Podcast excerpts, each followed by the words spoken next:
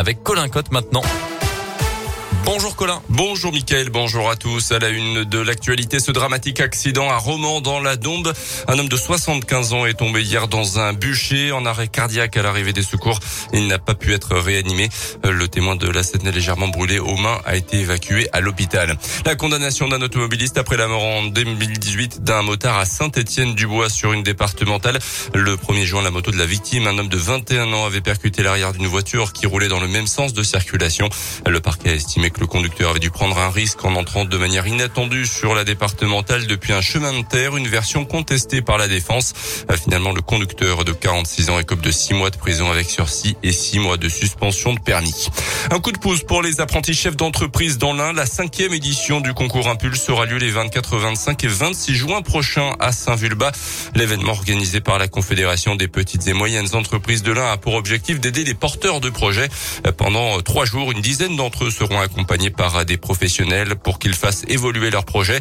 Et vous avez jusqu'au 2 juin pour vous inscrire. Agnès Bertillot est la présidente de la CPME de l'Ain. Le critère, c'est d'avoir un projet ou une idée euh, innovante, euh, d'une manière générale. Et ensuite, qui peut s'inscrire? Ben, Ça peut être un chef d'entreprise, un collaborateur d'une entreprise, un étudiant, un retraité, euh, voilà, qui souhaite voir aboutir une, idée qu'il a, mais qui ne sait pas trop comment le faire et qui, sur 56 heures, va travailler avec une équipe. Donc, ils vont conceptualiser le, son projet et avoir à la fin un business plan, un projet qui va peut-être tenir la route ou pas. Et voilà. La cinquième édition du concours concours Impulse aura lieu les 24, 25 et 26 juin à Saint-Vulbas. Un jury se réunira à l'issue du week-end pour désigner les lauréats qui bénéficieront d'un accompagnement plus poussé. Au total, 32 porteurs de projets ont été accompagnés sur les cinq dernières éditions.